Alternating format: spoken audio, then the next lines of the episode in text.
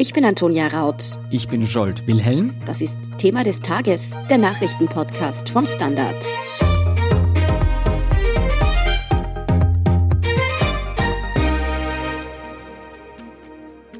»160.000 Menschen in Österreich sind Stand Donnerstagvormittag offiziell gegen das Coronavirus geimpft. Von einer Herdenimmunität sind wir damit noch Jahre entfernt, wenn es in diesem Tempo weitergeht. Währenddessen deshalb schon ein Streit zwischen Ländern und Impfstoffherstellern entbrannt ist, sorgen sich Experten um die immer raschere Verbreitung von aggressiveren Virusmutationen ob die Impfstoffe dadurch wirkungslos werden, wieso es aktuell überhaupt zu Lieferengpässen kommt, ob der AstraZeneca-Impfstoff womöglich bei älteren Menschen nicht eingesetzt werden kann, wieso wir es nicht schaffen werden, das Coronavirus auszurotten und was das bedeutet, erklärt Florian Krammer, Impfexperte und Mitglied des Standard Corona-Fachrats. Herr Kramer, Sie leben und arbeiten ja in New York. In den USA ist man mit der Durchimpfung der Bevölkerung schon wesentlich weiter als in Österreich. Sind Sie denn bereits geimpft? Ja, ich bin bereits geimpft. Ich war ursprünglich im Pfizer Phase 3 Trial und da hat es das Angebot gegeben, dass man sich anblinden kann, also dass die einem sagen, ob man jetzt den Impfstoff bekommen hat oder nicht, nachdem die Effizienzergebnisse rausgekommen sind. Und ich habe da ja gesagt, dann bin ich draufgekommen, ich war in der Placebo-Gruppe und ich habe mhm. am 6. Jänner dann die Impfung angeboten, beziehungsweise bin geimpft worden, ich habe die Impfung angeboten bekommen und habe gestern die zweite Teilimpfung erhalten. Ja, herzlichen Glückwunsch, könnte man fast neidisch werden. Wie geht's Ihnen denn jetzt? Haben Sie Nebenwirkungen gespürt? Naja, ganz gut. Also das gleiche wie bei der ersten Teilimpfung. Der Arm schmerzt ein bisschen, das hat etwa sechs, sieben Stunden nach der Impfung angefangen. Ich habe nicht drauf, also auf der Seite schlafen können, aber sonst habe ich eigentlich keine Probleme. Sind Sie erleichtert? Dass ich geimpft bin? Ja, sehr. Dann würde ich sagen, lassen Sie uns auf ein aktuell besonders brennendes Thema zu sprechen kommen, und zwar die Virusmutationen. Für besonders viel Aufregung sorgen Varianten des Virus aus Großbritannien, Südafrika und Brasilien. Jetzt mutiert ja so ein Virus ständig. Wieso sind gerade diese drei Varianten so besorgniserregend? Naja, bei der britischen Variante ist es wahrscheinlich so, dass die infektiöser ist und sich etwas leichter ausbreitet. Wir reden da von 30, 35 Prozent höherer Infektiosität. Klingt jetzt nicht nach viel, aber über Zeit ist das natürlich ein großer Faktor. Und das ist natürlich ein Problem. Man kann das natürlich nach wie vor mit Masken, mit Abstand halten, mit Social Distancing aufhalten. Aber natürlich, wenn das Virus infektiöser ist, ist es etwas schwerer aufzuhalten. Und von dem her ist das ein Problem. Ob diese Variante schwerere Erkrankungen auslöst, das ist nur eine Streitfrage. Ich weiß, da gab es jetzt eine Diskussion, vor allem Boris Johnson hat da drüber geredet, aber ich glaube, die Datenlage ist noch nicht so weit, dass man das sagen kann, dass das da zu schweren Verläufen kommt. Am Anfang hat es eher umgekehrt ausgeschaut. Und zwar wird das auch Sinn machen, dass die Verläufe ein bisschen leichter sind, weil dem Virus fehlt ein Protein. Da gibt es eine Mutation, die quasi ein Stoppcodon in eine Gensequenz reinbastelt und dann wird der Open Reading Frame 8 nicht mehr exprimiert. Und man hat vorher schon in Singapur gesehen, dass wenn das passiert, es meistens zu leichteren Erkrankungen kommt. Also man muss sich das noch anschauen, da braucht man noch gute Daten dazu. Was die Wirksamkeit der Impfstoffe betrifft, braucht man sich da, glaube ich, bei der britischen Variante, also bei B117, wenig Sorgen zu machen. Da gibt es mittlerweile gute Daten, die sagen, dass die schon noch gut neutralisiert wird von Serien von Geimpften. Die anderen zwei Varianten sind ein bisschen problematischer, vor allem deshalb, weil man sieht, dass die nicht so gut neutralisiert werden wie das normale Virus, also das Wildtyp-Virus. Und das ist natürlich, könnte ein Problem für manche Impfstoffe darstellen. Wissen Sie denn von weiteren Mutationen, die uns künftig noch Kopfzerbrechen bereiten könnten? Naja, ich meine, es ist so, dass es da immer wieder zu Varianten kommt. Also wir haben schon im Frühjahr Varianten gesehen. In vielen Fällen wird das Virus isoliert und dann sequenziert. Die meisten breiten sich dann nicht aus. Also da gibt es eine Position in der Rezeptorbindungsdomäne in diesem Oberflächenprotein 484. Dies scheint ein Hotspot zu sein, also die taucht in vielen dieser Varianten auf, unter anderem auch in der südafrikanischen und der brasilianischen. Und das führt dazu, dass Antikörper nicht mehr so gut binden können. Aber es werden immer wieder Varianten auftauchen. Die Frage ist nur, ob die dann problematisch sind oder nicht. Also wir müssen jetzt mal schauen, wie es mit diesen zwei in Südafrika und Brasilien weitergeht. Und die breiten sich ja teilweise auch recht stark aus. Also wir haben ja jetzt in Tirol zum Beispiel schon Cluster mit der südafrikanischen Variante. Sie haben jetzt schon angedeutet, dass die Impfstoffe nicht gegen alle dieser Mutationen verlässlich wirksam sein könnten.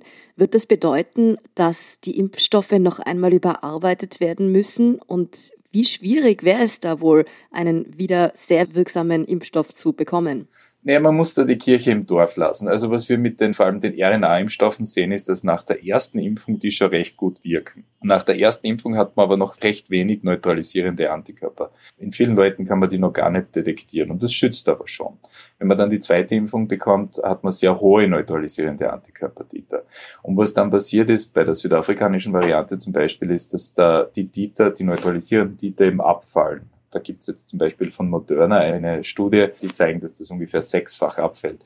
Wenn ich aber jetzt sehr hohe Titer habe und die sechsfach reduziert werden, ist es sehr wahrscheinlich, dass dann noch immer genug neutralisierende Antikörper da sind, um jemanden zu schützen. Also wenn die Impfstoffe gut genug sind, muss das jetzt nicht unbedingt ein Problem sein.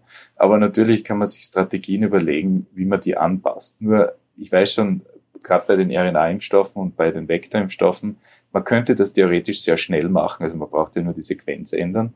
Praktisch ist es aber problematisch, weil es ist ja nicht so, dass jetzt eine Variante kommt und dann gibt's gar keine Wildtyp-Viren oder anderen Varianten mehr. Und da muss man zuerst einmal, bevor man den Impfstoff anpasst oder verändert, sicherstellen, dass der veränderte Impfstoff auch gegen die anderen Varianten funktioniert. Ja, Im Impfstoff ist die alte Variante und wenn wir jetzt sagen, ja, der Impfstoff schützt immer gegen die neue Variante, kann es aber auch sein, dass wenn man die neue Variante in den Impfstoff reingibt, dass, die, dass der Impfstoff nicht gut gegen die alte Variante schützt. Und da muss man sich eben überlegen, wie man das macht. Und äh, da könnte man zum Beispiel einen bivalenten Impfstoff haben, wo beide drin sind. Da könnte man zum Beispiel eine Impfung mit der alten Version geben und dann eine Impfung mit der neuen Version, damit das Immunsystem im Prinzip beide Varianten sieht und Immunantworten induzieren kann. Da gibt es viele Möglichkeiten. Nur die Frage ist, braucht man dann dazu wieder klinische Studien, um zu zeigen, dass das auch wieder funktioniert? Funktioniert. Und das hängt vor allem mit den Zulassungsbehörden zusammen. Also die müssen da Regeln aufstellen, wie man das dann machen kann.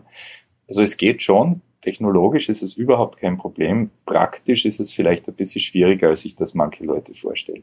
Muss man sich das so vorstellen, dass das Coronavirus so eine Art neue Grippe werden könnte, wo man ja auch jedes Jahr einen neuen frischen Impfstoff verabreichen muss? Ich weiß nicht. Also da gibt's Unterschiede. Wir sehen jetzt diese Varianten und teilweise glaube ich, dass die Varianten dadurch entstehen, dass sich das Virus nach wie vor besser an den Menschen anpasst. Ich glaube nicht, dass die Varianten jetzt von Immunantworten ausgelöst werden. Bei Influenza ist es ja so, dass im Prinzip dieser Antigenic Drift, also diese Veränderung, die wir jedes Jahr sehen, die passiert aufgrund von Selektion von unserem Immunsystem. Also da ist wahnsinnig viel Virus unterwegs und Leute haben neutralisierende Antikörper und die Viren, die eben diesen neutralisierenden Antikörpern entkommen, die setzen sich durch. Wir haben ja ganz viel schon existierende Immunität gegen Influenza in der Bevölkerung. Und ich glaube, momentan ist das bei SARS-Coronavirus 2 noch etwas anders. Das sind wirklich Mutationen des Virus, um sich besser an den Menschen anzupassen. Und wir werden sehen, was passiert, wenn viele Leute geimpft sind oder viele Leute immun sind, inwieweit das dann zum Problem werden könnte. Ich glaube aber nach wie vor, dass das nicht die gleiche Situation sein wird wie bei Influenza. Und einer der Gründe, warum ich das sage, ist, Influenza hat auch so ein Oberflächenprotein, das Imaglutinin. Und das bindet an einen Rezeptor auf unseren Zellen, und zwar eine Sylinsäure. Und Sylinsäure ist einfach ein kleines Zuckermolekül, sehr klein, und die Rezeptorbindungsstelle des Influenza-Virus ist auch sehr klein. Und rund um diese Rezeptorbindungsstelle kann das Virus eigentlich machen, was es will. Und dort binden aber diese neutralisierenden Antikörper. Solange die Rezeptorbindungsstelle selbst, also das kleine Teil, sich nicht verändert, kann das Virus weiter replizieren. Es hat also relativ viele Freiheitsgrade rundherum, um quasi die Oberfläche zu verändern. Bei SARS-Coronavirus 2 ist das nicht so. Das hat keine kleine Bindungsstelle, das hat eine sehr große Bindungsstelle und das bindet an einen Proteinrezeptor, also an ACE2, an unseren Zellen.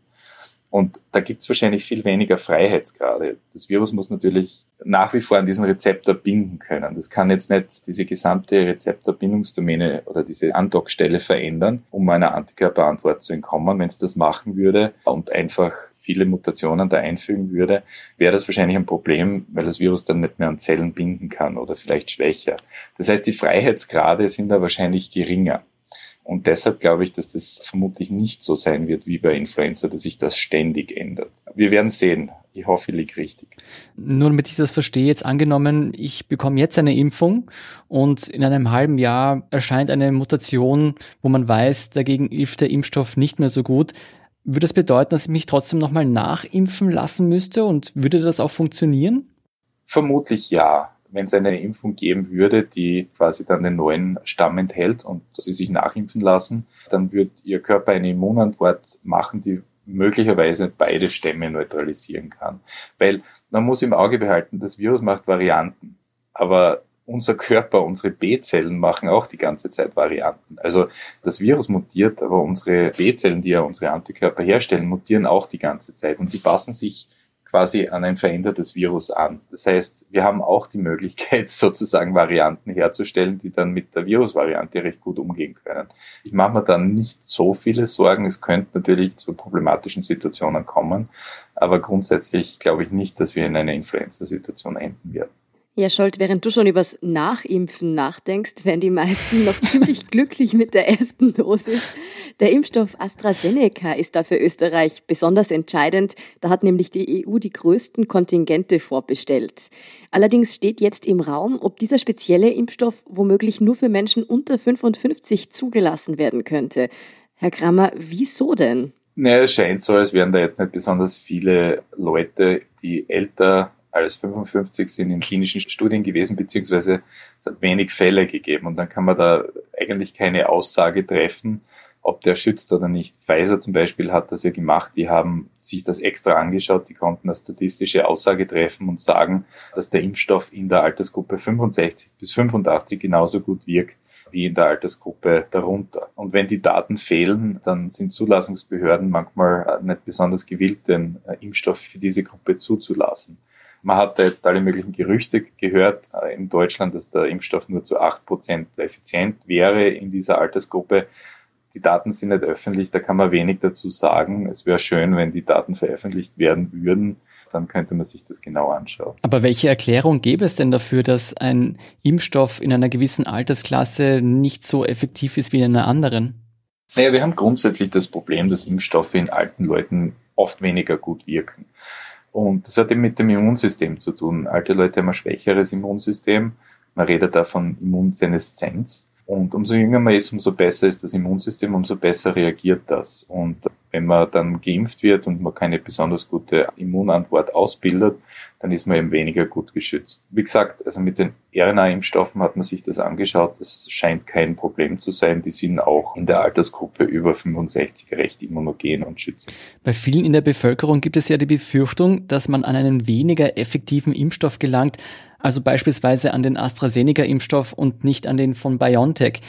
Ist diese Sorge berechtigt, dass da viele Menschen benachteiligt werden könnten? Naja, benachteiligt. Man muss sagen, es kommt darauf an, wie die Effizienz jetzt wirklich ausschaut bei AstraZeneca. Da gab es ja zwei Studien, die veröffentlicht wurden in einem Paper. Eine Studie, eine recht große, wurde in Brasilien durchgeführt und die haben gefunden, dass der Impfstoff zu 62 Prozent effizient ist. Und dann gab es eine kleine britische Studie, die 90 Prozent gefunden hat. Es wäre schön zu wissen, wo wir jetzt wirklich liegen. Vor allem diese kleinen Studien, die Resultate haben natürlich große Konfidenzintervalle. Da ist eine große Unsicherheit, wie genau das Ergebnis jetzt ist.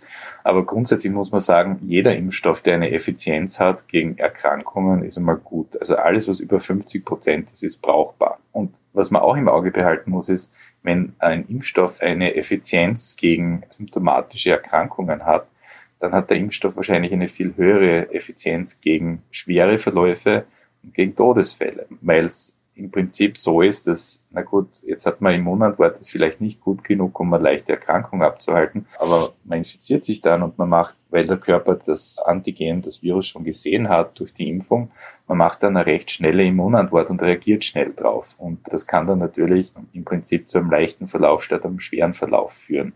Also ich würde die Impfstoffe nicht abschreiben und eine 70% Effizienz zum Beispiel ist nicht schlecht. Also wir sind da ein bisschen, im Englisch sagt man da spoiled jetzt mit den RNA-Impfstoffen, weil 95, 94 Prozent, das ist schon wirklich, wirklich, wirklich gut. Aber es gibt genug Impfstoffe, die 70 Prozent Effizienz haben und auch gute Impfstoffe sind. Und das andere, was man sich vor Augen halten muss, ist, es geht ja um eine Risikoreduktion. Und wenn sehr wenig Virus in der Bevölkerung unterwegs ist, und das soll ja das Ziel sein, dann gibt da ein Impfstoff mit einer 70-prozentigen Effizienz guten Schutz. Das Problem ist nur, wenn man ganz viel Virus in der Bevölkerung hat, wenn ganz viel zirkuliert. Und das ist auch für die RNA-Impfstoffe ein Problem, weil wenn ich eine 95-prozentige Risikoreduktion habe, aber ständig dem Virus ausgesetzt werde, kann schon sein, dass ich auch krank werde. Also da geht es auch darum, wie viel Kontakt habe ich mit dem Virus. Ja, in Großbritannien hat man sich dazu entschlossen, die Zeit zwischen der ersten und der zweiten Impfdosis, die es für eine ausreichende Immunisierung braucht, auf drei Monate zu verlängern, obwohl die Hersteller der Impfdosen eigentlich davon abraten. Was hat es denn damit auf sich?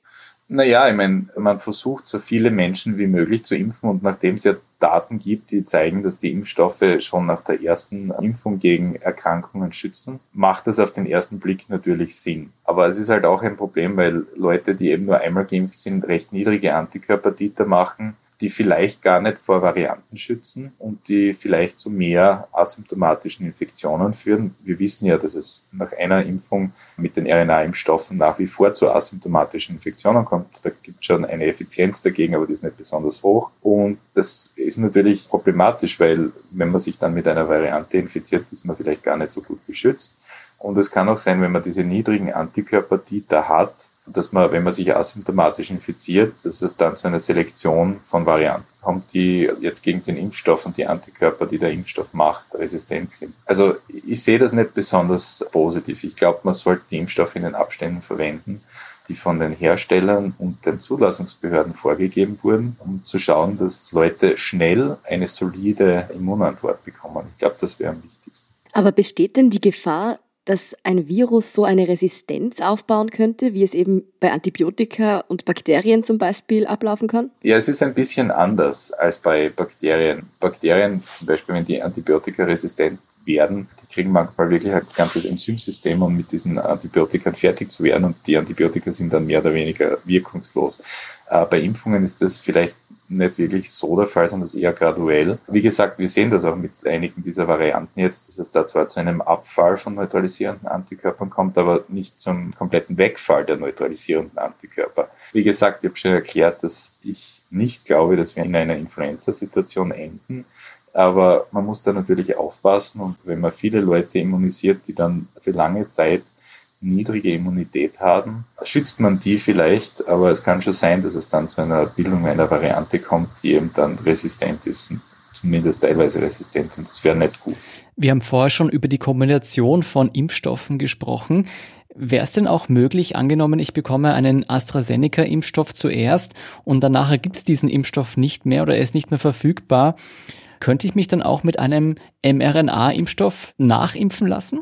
Das ist schwierig. Aus wissenschaftlicher Sicht ja.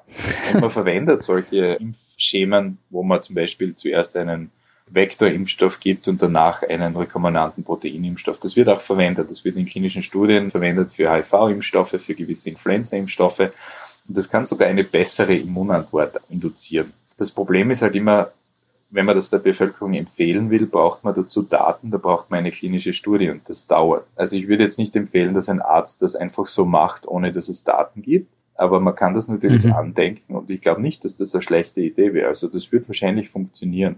Nur wie gesagt, man braucht Daten dazu. Ohne Daten sollte man, glaube ich, diese Dinge nicht ändern, beziehungsweise keine Empfehlungen rausgeben. Mhm. Also bis jetzt heißt es quasi noch bitte nicht zu Hause nachmachen. Richtig. In Österreich fällt aktuell auf, dass sich besonders beim Pflegepersonal viele Menschen nicht impfen lassen wollen. Stellt das denn eine Gefahr dar? Ja, natürlich. Ich meine, es kommt jetzt darauf an, wenn ich jetzt zum Beispiel ein Altersheim habe und alle Bewohner des Altersheims geimpft sind und das Pflegepersonal sich nicht durchimpfen lässt, ist es kein Problem, weil dann sind die alten Leute eh geimpft die in der Hochrisikogruppe sind.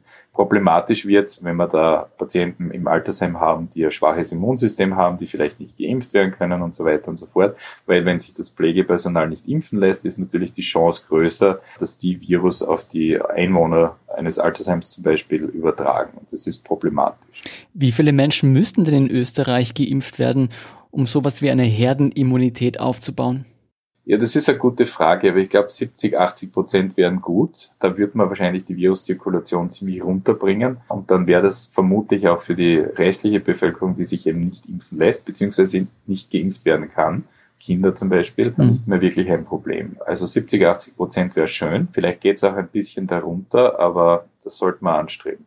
In Österreich beschäftigen die Gesundheitsbehörden aktuell vor allem die Lieferengpässe der Impfhersteller, speziell AstraZeneca. Haben Sie denn einen Einblick, wie es zu solchen Verzögerungen kommen kann? Ist die Produktion der Impfstoffe komplexer, als man sich das vorstellen würde? Ja, es ist wahnsinnig komplex. Also erstens ist es hoch reguliert. Also ich glaube, es gibt kaum eine Industrie, die so reguliert ist und kaum Verfahren, die so reguliert sind.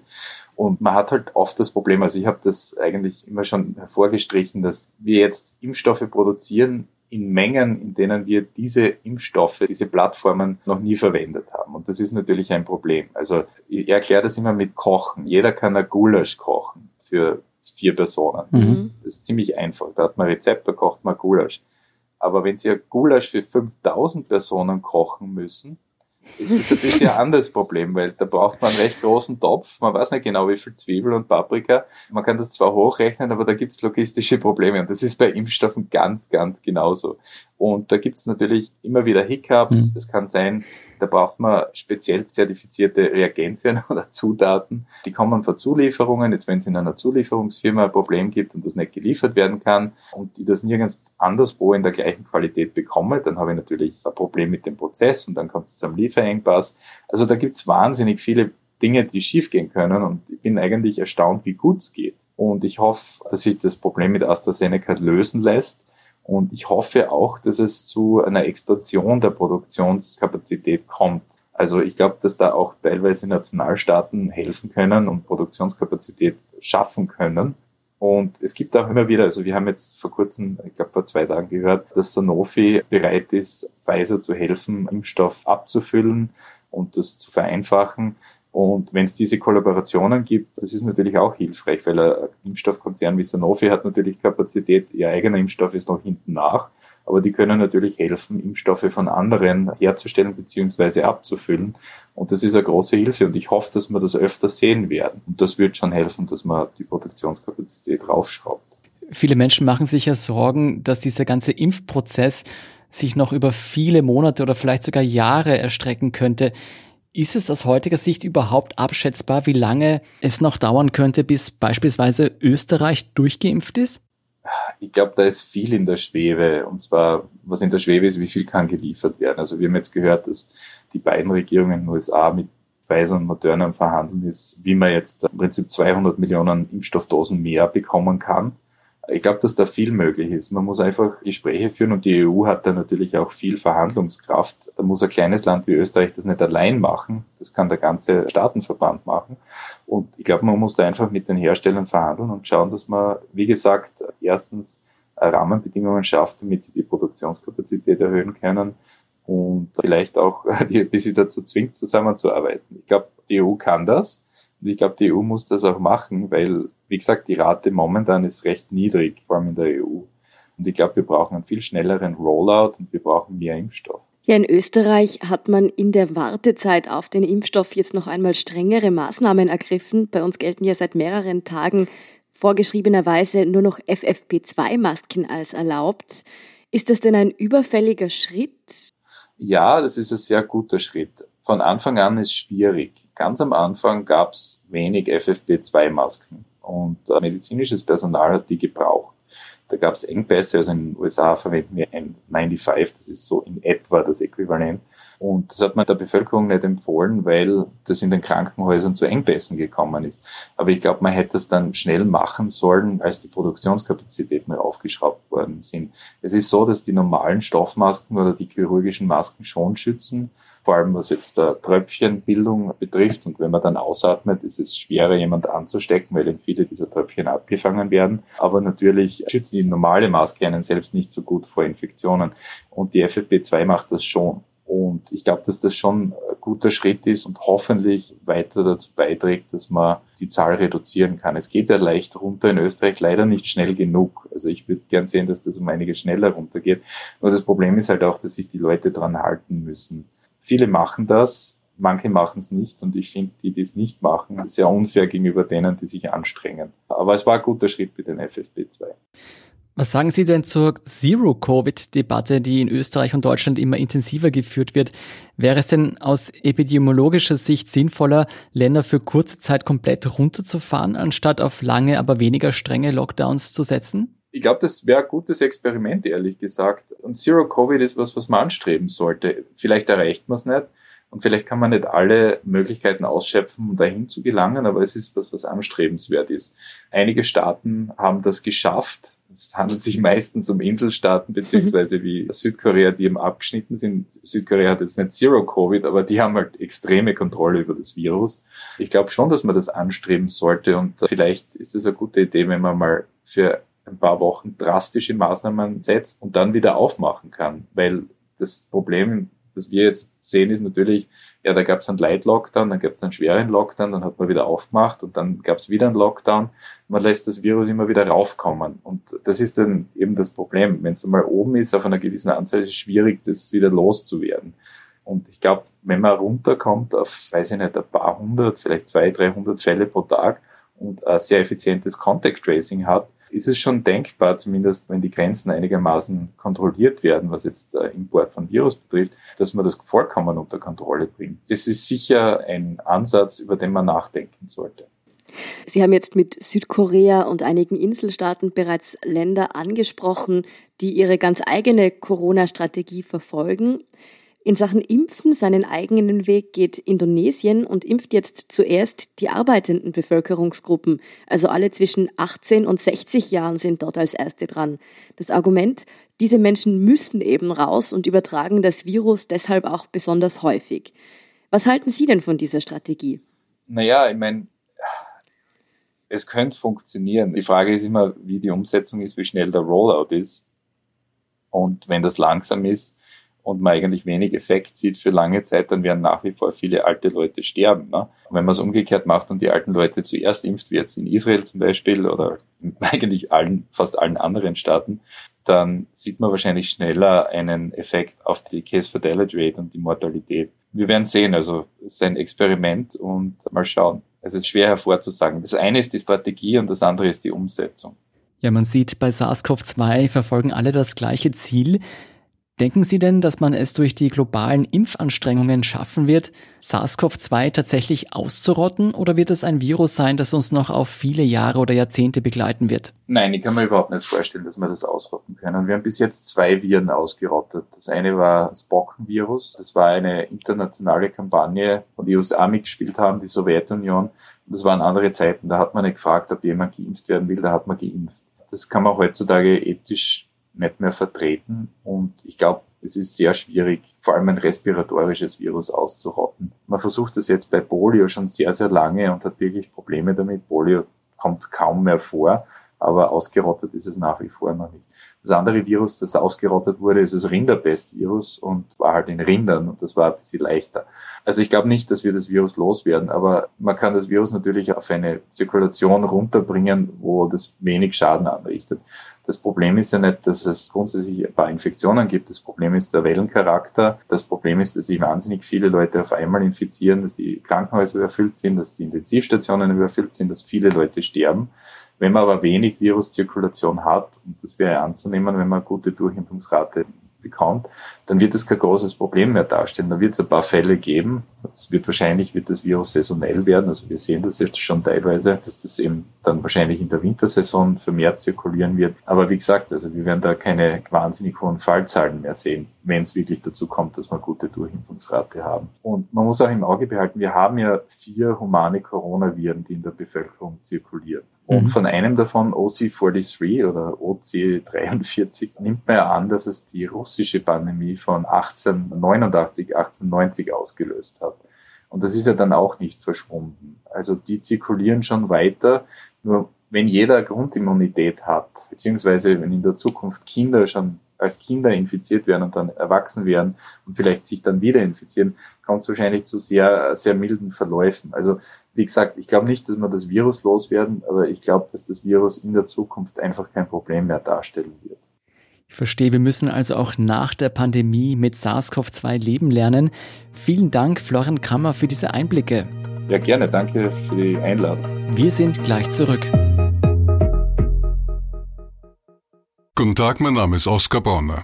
Wenn man in stürmischen Zeiten ein wenig ins Wanken gerät, den eigenen Weg aus den Augen und die Orientierung verliert, dann ist es sehr hilfreich, wenn man etwas hat, woran man sich anhalten kann. Der Standard, der Haltung gewidmet. Jetzt gratis testen auf Abo der Standard AT. Und hier ist, was Sie heute sonst noch wissen müssen. Erstens, wer von zu Hause aus im Homeoffice arbeitet, bekommt künftig steuerliche Vorteile. Das gilt vor allem für Handy- und Internetkosten, wenn der Arbeitgeber die Kosten dafür übernimmt. Auch die Pendlerpauschale kann trotz Heimarbeit bezogen werden und der Versicherungsschutz bei Unfällen ist nun dauerhaft gegeben. Für das Paket lässt Finanzminister Gernot Blümel von der ÖVP 150 Millionen Euro springen. Das Homeoffice bleibt allerdings weiterhin freiwillig und ist Vereinbarungssache zwischen Arbeitnehmer und Arbeitgeber. Zweitens, in Wien ist es in der Nacht auf Donnerstag zu einer Kundgebung und Protesten gegen die Abschiebung von mehreren Schulkindern und deren Familien nach Georgien und Armenien gekommen. Die Polizei hat diese schließlich aufgelöst, die Abschiebungen wurden durchgeführt. Dabei wurde die Maßnahme schon in den vergangenen Tagen massiv kritisiert, vor allem im Fall der zwölfjährigen Tina, die das Gymnasium Stubenbastei in Wien besuchte. Auch Neos, Grüne und SPÖ verurteilten die Abschiebung als unmenschlich. Das Innenministerium habe laut grünem Gesundheitsminister Rudolf Anschober zumindest angekündigt, die Fälle noch einmal zu prüfen.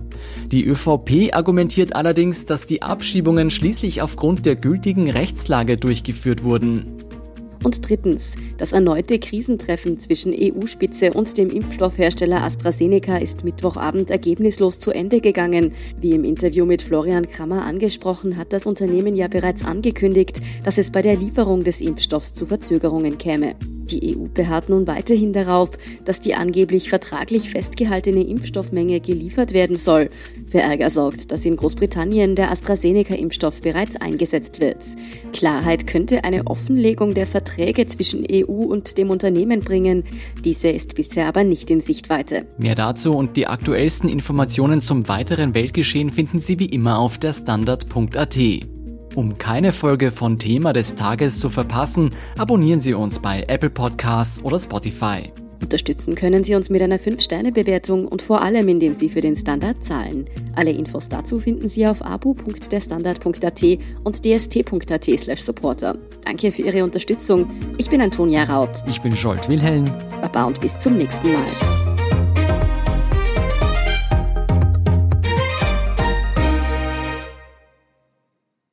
Guten Tag, mein Name ist Oskar Bonner. Wenn man in stürmischen Zeiten ein wenig ins Wanken gerät, den eigenen Weg aus den Augen und die Orientierung verliert, dann ist es sehr hilfreich, wenn man etwas hat, woran man sich anhalten kann. Der Standard, der Haltung gewidmet. Jetzt gratis testen auf Abo der Standard AT.